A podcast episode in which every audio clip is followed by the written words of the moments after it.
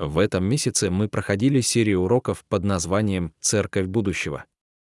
Наша церковь перестраивается от модели привлекательной ассимиляции, когда цель — привести людей в церковь, к модели миссионерского умножения, когда цель — послать людей к их призванию и миссии, чтобы они стали учениками. Мы переосмысливаем все. Мы представили новое программное заявление, в котором говорится, что наша миссия — следовать за Иисусом, проживая Божью историю каждый день и везде. Мы также провели реконструкцию наших основных ценностей. Мы превратили их в декларации и добавили «потому что». Поэтому я хочу поделиться этими ценностями с вами сегодня, поскольку в этом месяце я постепенно раскрываю все больше и больше деталей. Существует пять основных ценностей. Они следующие. Один, мы начинаем с Писания, потому что Божье Слово открывает Божьи цели. Два, мы остаемся голодными, потому что мы отказываемся довольствоваться пассивной верой. Три, мы играем в нападение, потому что развивающаяся церковь несет свет в темный мир. Четыре, мы приглашаем к разговору, потому что подлинность обезоруживает раскол. Пять, мы все в деле, потому что церковь лучше всего работает, когда каждый человек мобилизован. Эти ценности — как руль корабля. Они позволяют нам всегда двигаться к цели, не сбиваясь с курса. Но главное меню этого месяца — познакомить вас с нашей новой оценочной таблицей. Как нам измерить, выполняем ли мы свою миссию, не ограничиваясь показателями посещаемости и пожертвований? Как нам измерить результаты ученичества? Мы можем работать над этим, только если определим, как выглядит ученик. Исследовав священное писание и добавив немного современного языка, мы пришли к нашей мечте об ученике в Грейс. Каких учеников Иисуса нам нужно вырастить, чтобы достичь этого региона в нашем поколении? Эти четыре роли ученика мечты, которые мы хотим, чтобы воплотил каждый верующий в Грейс, следующие. 1. Сострадательный рассказчик. 2. Опытный последователь. 3. Намеренный друг. И 4. Влиятельный человек. Речь идет не о том, что мы выбираем, кто из них кто, а о том, что зрелый ученик будет проявлять все четыре эти роли в своей жизни и постоянно понимать, где я преуспеваю, а где мне нужно расти. Сегодня мы работаем над ролью номер три «Намеренный друг». Я поделюсь его описанием в качестве сегодняшней большой идеи, как намеренный друг я буду строить здоровые отношения и помогать Богу восстанавливать разрушенные. Если быть до конца откровенным, то лично я больше всего борюсь именно с этим пунктом. Пожалуйста, поймите, каждую неделю, когда я выступаю здесь, я проповедую выше уровня моего собственного послушания. Это часть сделки, когда вы еженедельно представляете Божье сердце и идеал Писания.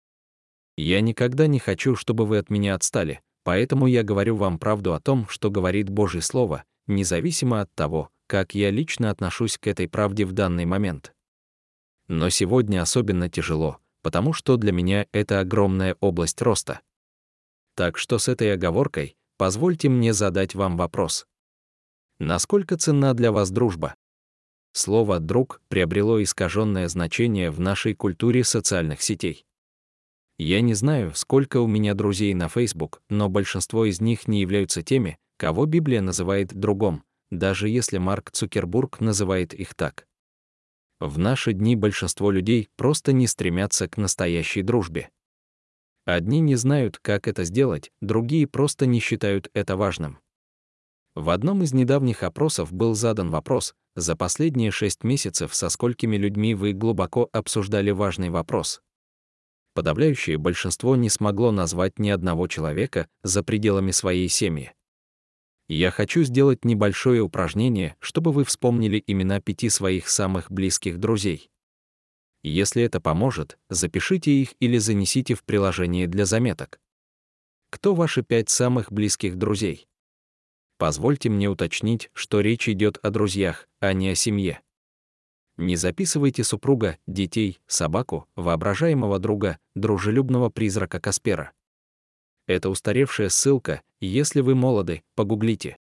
Кто те люди, которым вы можете позвонить в 2 часа ночи, те, с кем вы можете быть откровенны, те, кто знает о вас все.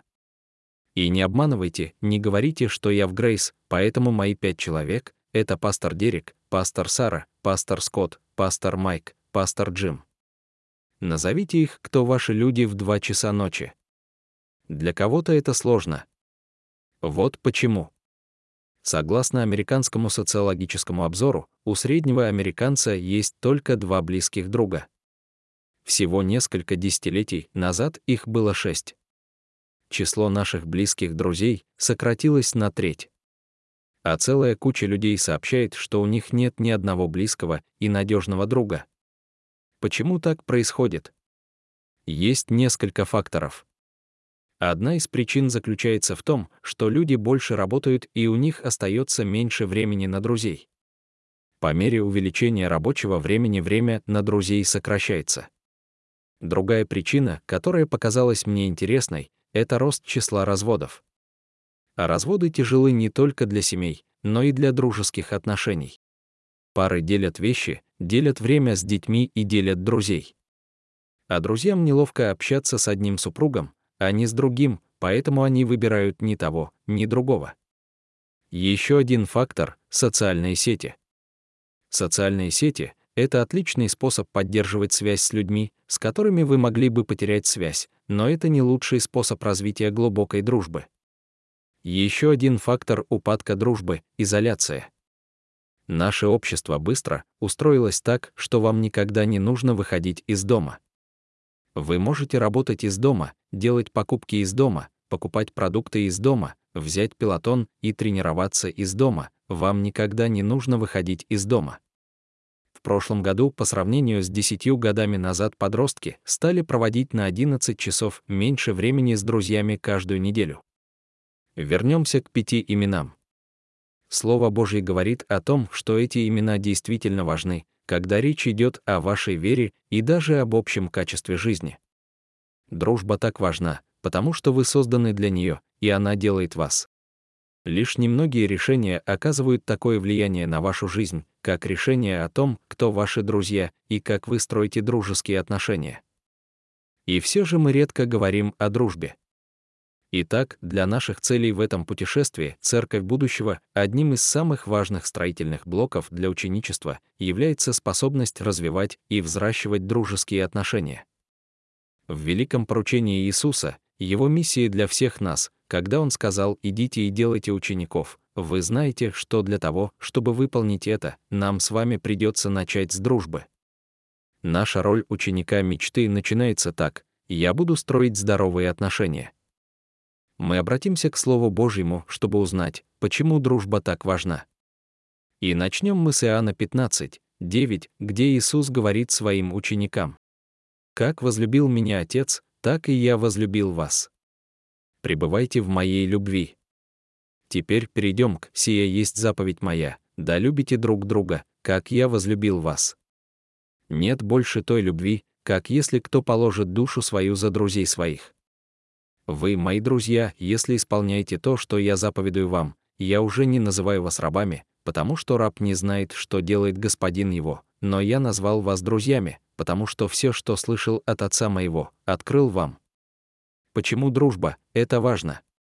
Вы созданы для дружбы, ссылаясь на эту любовь, которая существует между отцом и сыном. Эти отношения становятся парадигмой отношений между Иисусом и учениками, а затем и парадигмой того, как мы будем любить других. Отец и Сын существовали в отношениях вечно. И поскольку мы созданы по образу и подобию Божьему, это означает, что мы тоже созданы для дружбы. Концепция взаимоотношений встроена в ткань вечной природы Бога. Во всей вечности не было времени, когда один человек не находился бы в отношениях с другим. Троица заложена в самой природе Бога. Именно поэтому, когда Бог создал Адама, Он сказал, «Нехорошо человеку быть одному». Это не просто утверждение о браке, это утверждение о дружбе. Зачем Богу смотреть на то, что Он только что создал, что еще не было испорчено грехом, и объявлять это нехорошим? Потому что Адам был один. Адам был создан, чтобы быть похожим на Бога, а Бог был не один. Некоторые из вас говорят, ну, мне не нужны другие люди. Мне просто нравится одному работать над своим грузовиком, одному ходить по магазинам или одному играть в видеоигры. Это прекрасно, если так вы наполняете свой эмоциональный резервуар, но если вы носите звание одиночки как почетный знак, не спешите, потому что это также означает, что вы не очень-то похожи на Бога. Потому что Бог существует в отношениях, и Он создал нас для отношений. В стихах, которые мы только что прочитали из Евангелия от Иоанна 15, Иисус дает нам представление о том, как выглядят дружеские отношения, подобные Божьим. Он показывает нам, что настоящий друг — это тот, кто всегда впускает вас в свою жизнь и никогда не подводит. Это звучит как песня Рика Эстли, а у Луис Ганналет Юин, Нивр Ганналет Юдаун. Опять же, дети, погуглите. Посмотрите на 15 стих, Иисус говорит, «Я назвал вас друзьями», а затем в доказательство этого приводит следующее рассуждение, «Ибо все, что я слышал от Отца моего, я открыл вам». Я говорю вам все, я ничего не скрываю, я несу вам свое сердце и душу. Он проводит различия между слугами и друзьями. Теперь вы друзья. Видите ли, слуги не знают сердец своих хозяев, они просто знают, что им нужно подчиняться правилам и делать то, что им говорят. Иисус же говорит, признак дружбы — это когда я впускаю тебя в дом. Ты не просто делаешь то, что тебе говорят, ты узнаешь, что я слышу от Бога. О чем я думаю? Настоящий друг впускает тебя в себя. А в стихе 13 мы видим, что настоящий друг идет на жертвы. Он говорит, нет больше той любви, как если кто положит душу свою за друзей своих, Иисус показал, что прежде чем подвести своих друзей, он буквально положит свою жизнь в жертву. Это и есть настоящая преданность, настоящая дружба. Я готов пожертвовать чем угодно, лишь бы не подвести тебя. Дружба важна, потому что вы созданы для нее. Она привносит в вашу жизнь то, чего не может дать семья, чего не могут дать романы, чего не могут дать коллеги по работе. На самом деле, уже много раз доказано, что качество вашей жизни повышается, когда у вас есть хорошие друзья. Исследователи изучили 34 студента университета UVA, они спустились к подножию крутого холма и надели на себя увесистый рюкзак. Затем студентов попросили оценить крутизну холма. Во время выполнения упражнения одни участники стояли рядом с друзьями, а другие — в одиночестве. Студенты, которые стояли рядом с друзьями, постоянно давали более низкие оценки крутизны холма.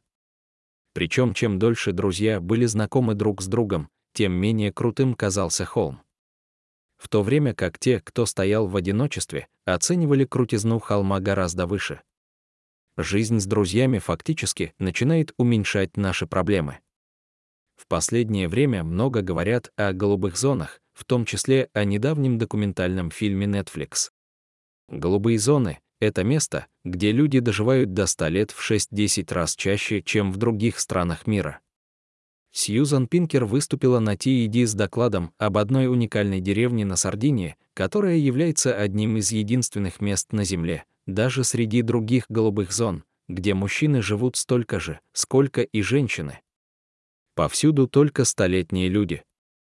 Исследователи изучили десятки тысяч испытуемых и собрали данные о каждом аспекте их образа жизни, диете, физических нагрузках, семейном положении, частоте обращения к врачу, курении и алкоголе, качестве воздуха, которым они дышат.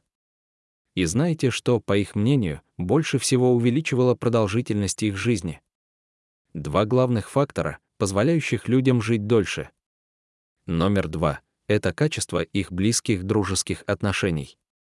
Их окружали любящие, поддерживающие отношения люди, которым они могли позвонить в 2 часа ночи. Из всех факторов долголетия близкие дружеские отношения заняли второе место в списке. А знаете, что было на первом месте? Это связано, но не то же самое.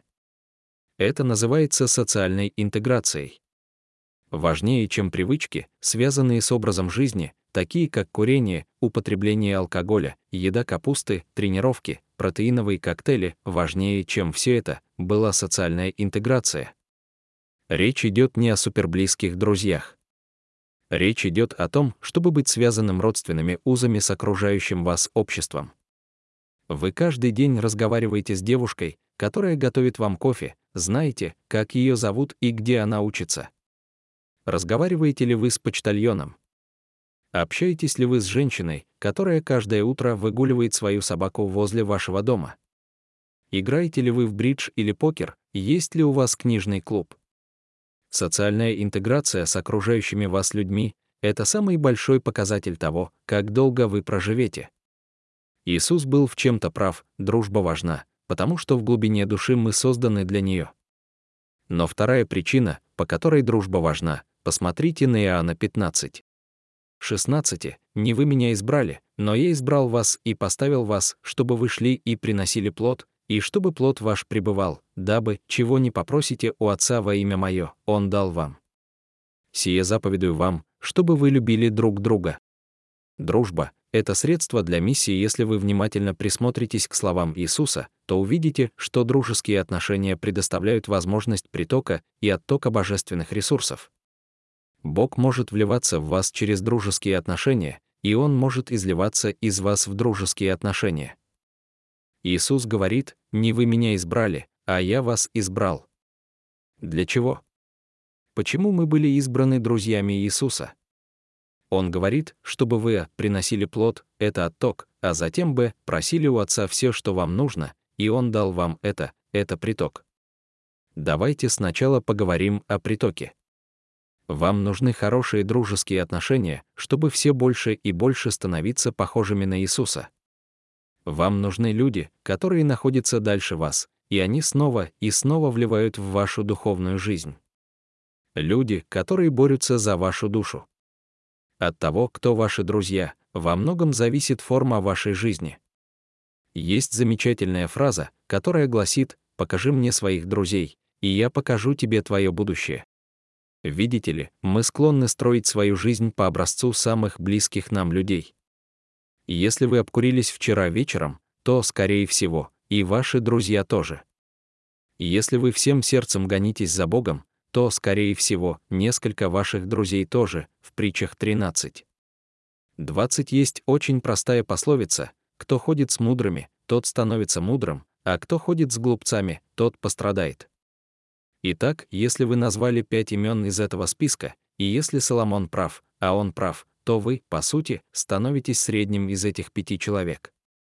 Когда вы думаете об этих именах, у вас должен возникнуть вопрос «Я общаюсь с правильными людьми?» Хочу ли я стать таким же, как эти люди? Потому что хотите вы этого или нет, но это так. Ваши дружеские отношения определят ваше будущее. Подумайте об этом. Подумайте о разных сферах вашей жизни. Хотите ли вы стать хорошим родителем? Спросите себя, общаюсь ли я с людьми, которые являются хорошими родителями? Хотите ли вы стать сильнее в финансовом плане? Спросите, общаюсь ли я с людьми, которые умеют распоряжаться деньгами? Хотите ли вы стать сильнее духовно? Быть в лучшей форме? Быть более успешным на работе? Вы среднее арифметическое пяти ваших самых близких друзей. Это значит, что если вы общаетесь с людьми, которые лучше вас, мудрее вас, умнее вас, лучше вас разбираются в деньгах, лучше вас руководители, то вы будете становиться все более и более похожими на них и подниметесь до их уровня. Если же вы тусуетесь с кучкой неудачников, тусовщиков и идиотов, то угадайте, что вы опуститесь до их уровня. Так все и происходит. У вас могут быть все большие мечты и планы в мире, но когда дело доходит до этого, не мечты определяют вашу судьбу, а маленькие решения, которые вы принимаете, и одно из самых важных решений — кто ваши друзья. Вы сами выбираете, с кем вам идти по жизни, это и есть приток. Но есть и обратная сторона. Вы можете сказать, да, но Иисус иногда общался с грубыми людьми. Некоторые из вас задаются вопросом, должен ли я расставаться со своими непутевыми друзьями. В некоторых случаях — да. Потому что некоторые из вас стали последователями, а не лидерами в этих отношениях. Но важно помнить, что дружба — это еще и средство для выполнения миссии. Именно в контексте отношений Иисус просит нас приносить много плода. Плоды, о которых Он говорит, — это жизни. Это ученики. Как же нам сбалансировать это? Полезно думать о своих дружеских отношениях в трех концентрических кругах. Самый внутренний круг — это близость. Это три-пять ваших близких друзей, те, на кого вы станете похожи. Это должны быть мудрые, надежные друзья-христиане. Следующий круг — круг влияния. Это больше, чем просто знакомые, но не совсем часть вашего внутреннего круга. Эти друзья влияют на вас, а вы влияете на них, но вы, вероятно, не станете звонить им посреди ночи. Последний круг, круг заботы, это люди, в которых вы вкладываете деньги и о которых вы каким-то образом заботитесь. Но вы не крутитесь вокруг них постоянно. Возможно, кому-то из вас придется перевести друзей из круга близости в круг влияния, исходя из сегодняшнего послания. Не отправляйте им официальное уведомление или что-то в этом роде. Речь идет не о том, чтобы навесить на них ярлык, а о том, чтобы задуматься о вашем взаимодействии. Ведь если это правда, что дружба нас создает, то мы должны осознавать, кто в каком кругу находится, и намеренно это делать. Эти круги влияния и заботы — те, о ком вы думаете, когда мы говорим об оттоке миссии и ученичества. В кого вы инвестируете? Знаете, я все время употребляю слово «ученичество», и нам, наверное, стоит дать ему немного больше определения. Что значит учить кого-то путям Иисуса? Ну, слово «ученик» просто означает равно изучающий или подмастерье. Это тот, кто следует учению и практике другого. Но в наши дни это очень сложный термин. Для некоторых из вас, кто уже давно является христианином, в зависимости от вашей церковной принадлежности, это слово вызывает совершенно разные картины. Для одних вы представляете себе некую связь между жизнью и жизнью, вместе сгребаете листья, вместе покупаете продукты и проводите много времени вместе, пока тот, кого вы наставляете, не увидит, как выглядит хождение с Иисусом в вашей реальной жизни.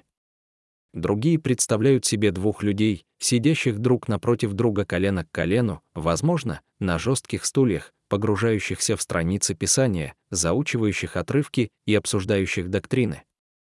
Другие представляют себе двух людей в церкви, держащихся за руки и молящихся, или, может быть, небольшую группу в местной кофейне в пяти утра, задающих друг другу глубокие и глубокие вопросы и несущих свои души для подочетности. Ваше церковное прошлое во многом определяет, что вы представляете в своем воображении, когда слышите слово «ученичество».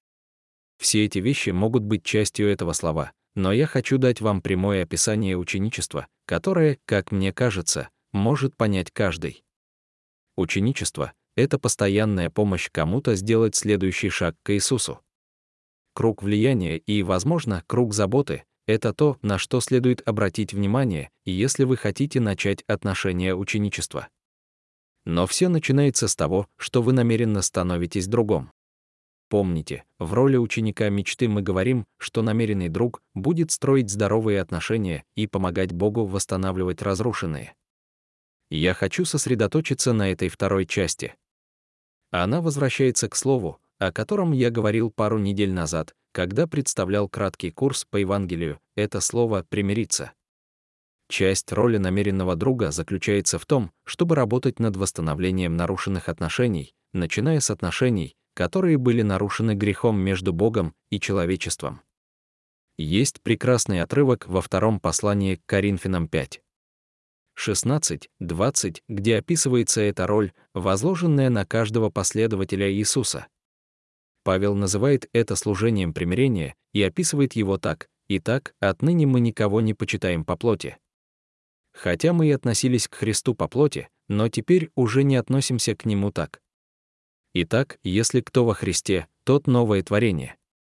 Ветхое прошло, все, новое пришло. Все это от Бога, который через Христа примирил нас с собою и дал нам служение примирения, то есть во Христе Бог примирил с собой мир, не считая преступлений их за преступления, и поручил нам весть примирения. Поэтому мы являемся послами Христа, и Бог обращается к нам через нас. Точка, иногда дружеские отношения разрушаются. Библия ясно говорит, что то, как вы реагируете на борющихся и маргинализированных людей в вашей жизни, является одним из главных показателей состояния вашего сердца. Иногда христиане немного путаются в этом вопросе. Они пытаются завоевать репутацию духовно зрелых, но на самом деле не очень-то любят людей. Но Библия и Иисус никогда так не говорили о духовности. Она всегда определяется любовью к Богу, а любовь к Богу в первую очередь выражается в любви к людям. Посмотрите, с чего начинает Павел, ключевая отправная точка для восстановления сокрушенности. Он говорит, мы никого не почитаем по плоти. Другой перевод говорит, что мы больше не рассматриваем никого с мирской точки зрения. Другими словами, по мере нашего роста, по мере нашей зрелости, по мере того, как Святой Дух все больше и больше властвует в нашей жизни, мы начинаем видеть людей, каждого человека, через другую призму. Дух Божий начинает открывать нам способность видеть людей так, как видит их Бог. Вместо того, чтобы видеть парня, который слишком быстро впадает в ярость и реагирует так, будто он монстр, мы говорим, «Боже, помоги мне увидеть то, что видишь ты, помоги мне не воспринимать его по плоти», и видим парня, которого дразнили в 7 лет или над которым издевался его собственный отец в 8 лет, и с тех пор он борется с этими демонами. И вместо того, чтобы усугублять его боль, стыд и разочарование, я могу сказать, «Бог, я хочу помочь тебе в искуплении этого сломанного повествования». И вместо того, чтобы раздражаться на коллегу по работе, которая слишком много болтает, я говорю, «Боже, позволь мне не смотреть на нее с мирской точки зрения, что ты видишь». И Дух говорит, что она так долго боролась с неуверенностью и беспокойством, что чувствует необходимость заполнить словами каждое пустое место, потому что молчание для нее страшнее, ведь это значит, что она не контролирует себя. И вы говорите, «Боже, я хочу помочь тебе искупить этот нарратив». Я не собираюсь строить из себя психолога и не предлагаю ходить вокруг и тихо ставить людям диагнозы, но я хочу сказать, что каждый человек сражается в битве, которую вы не видите. И когда мы видим людей глазами Бога, внезапно раздражение, гнев и досада начинают сменяться состраданием, терпением и любовью. Потому что это служение примирения начинается с того, что мы просим Бога увидеть окружающих нас людей Его глазами, а не по плоти. И это напоминание нам о том, что в нашем несовершенстве Бог искупил нас. Он говорит, старое прошло, новое пришло, и это преображение возможно и для других. В стихе 18 Павел говорит, «Все это от Бога, который через Христа примирил нас с собою, вот напоминание, вот благодарность, вот защитник от гордости, высокомерия или нетерпения, Он спас нас первыми, когда мы были в полном беспорядке. Но посмотрите, что Павел говорит дальше, и дал нам служение примирения. Теперь Иисус доверил это служение нам. Он дал нам, поручил нам эту ответственность. Позже он скажет, что мы, послы, выразители этой вести примирения, как будто Бог обращается к нам через нас. Примирение — это приведение двух сторон, которые были разделены, нарушили отношения, снова вместе. Иисус доверил это служение группе обычных людей с обычной работой и обычной жизнью. Так что мы собираемся поделиться этим посланием с нашими обычными друзьями, намеренно заботясь о наших дружеских отношениях. И там, где эти истории сломаны или разбиты, мы работаем с Богом, чтобы сделать их снова целыми. В конце концов, мы, послы, служители примирения. Позвольте мне сказать это так, прежде чем вы станете учителем, или работником магазина, или рекламным агентом, прежде чем вы станете продавцом, или руководителем предприятия, или мамой, сидящей дома, или даже пастором, вы — посол Всевышнего Бога. Вы несете великую весть о примирении людям в вашей жизни. Что это за послание? Павел ясно говорит здесь, во Христе Бог примирил с собой мир, не считая преступлений их за преступления. А, ребята, всем нужно знать об этом. И если ваш мир не устроен вокруг этого послания о примирении с людьми в ваших сферах влияния, вы дойдете до конца своей единственной жизни, предстанете перед пронзенным гвоздями Спасителем и будете сожалеть. Вы не только намеренный друг, вы — восстановитель сокрушений, посланный в мир любящим Богом. Будете ли вы намеренным другом? Строить здоровые отношения и сотрудничать с Богом, чтобы восстанавливать сломанные. Это наша третья роль ученика мечты. И в качестве следующего шага я призываю вас поразмышлять на этой неделе над двумя вопросами об ученичестве в качестве намеренного друга. Один, кто в моей жизни больше всего нуждается во мне в этом сезоне, и каков мой следующий шаг. И два. Где мне нужно прислониться к отношениям, которые стали далекими или разрушенными. Как я уже говорил весь месяц, в конце концов, эти роли ученика мечты будут сопровождаться тренингами, инструментами и множеством ресурсов. На прошлой неделе мы рассмотрели инструмент «Найди свое кресло», который подходит для роли «Опытный последователь». Сегодня мы познакомимся с инструментом под названием «Мое поле миссии», который поможет нам провести тренинг в области намеренного дружелюбия. Этот инструмент предназначен для того, чтобы познакомить вас с ним и заставить задуматься о потенциале вашей сферы влияния. Вопрос, который я задам вам и сейчас, и после того, как вы начнете составлять имена и думать о своем миссионерском поле, в кого вы хотите вкладывать деньги в этом сезоне. И я знаю, что правильный ответ на каком-то уровне, во всех, но это невозможно, и это нормально, иметь разные фокусы для разных сезонов жизни. Я надеюсь, что этот инструмент откроет вам, что для этого не нужно ехать за границу, а наоборот, Бог уже поместил вас на невероятное миссионерское поле. Вы должны спросить, кого я могу достичь. Кто восприимчив и открыт для моего голоса? К моему влиянию прямо сейчас. Позвольте мне на минутку взглянуть на ситуацию шире. В старой модели церкви вопрос всегда стоял так, как нам привлечь еще одного человека в комнату как нам привлечь еще одного человека в толпу. Или 10, или 20. Это мышление сложения. Мышление умножения говорит, что у каждого из вас есть круг людей от 30 до 300, на которых вы влияете. На самом деле, было проведено несколько исследований, и в средней церкви средний человек непосредственно влияет примерно на 120 человек в любой момент времени. Таким образом, если сегодня это послание слушают 5000 человек, это облако влияния, миссионерское поле в 600 тысяч человек. Это сетевое миссионерское поле этой общины. И если вы посмотрите в Евангелиях, Иисус признавал эти сети, использовал их для вербовки, учился их учетом, молился за них. Что больше всего тяготило Иисуса в его последней молитве в ночь, когда его предали? Он молился о нас, о нашем единстве, о нашей защите, но также в Евангелии от Иоанна 17, на которое я ссылался пару недель назад, он молился о сетях людей, которые услышат Евангелие через нас. «Как ты послал меня в мир, так и я послал их в мир». Не о них одних прошу, но и о тех, которые уверуют в меня через слово их, Иоанн 17. В 18 и 20 он думает об учениках учеников, учеников, учеников, учеников и так далее. Мы не будем сегодня думать о 120 именах, но просто начнем процесс мозгового штурма, перебирая категории людей, которые находятся на вашем миссионерском поле. Ваша семья, ваш район, ваше рабочее место, ваши хобби, ваша школа, ваша церковь, ваши общественные дела и любые другие места в вашем мире. Вы не можете быть близки со всеми этими людьми одновременно, но в процессе мозгового штурма я попрошу вас снова спросить Бога, в кого ты хочешь, чтобы я инвестировал в этом сезоне. Это не означает только евангелизацию. Например, в людей, которые не знают Бога. Может быть, это сезон ученичества, и кто-то в этих кругах нуждается в наставничестве. Может быть, это сезон лидерства, и кому-то нужно пройти обучение у вас, чтобы вступить в новую роль. Сейчас в наших комнатах ведущий собирается прийти и провести вас через инструмент «Мое поле миссии».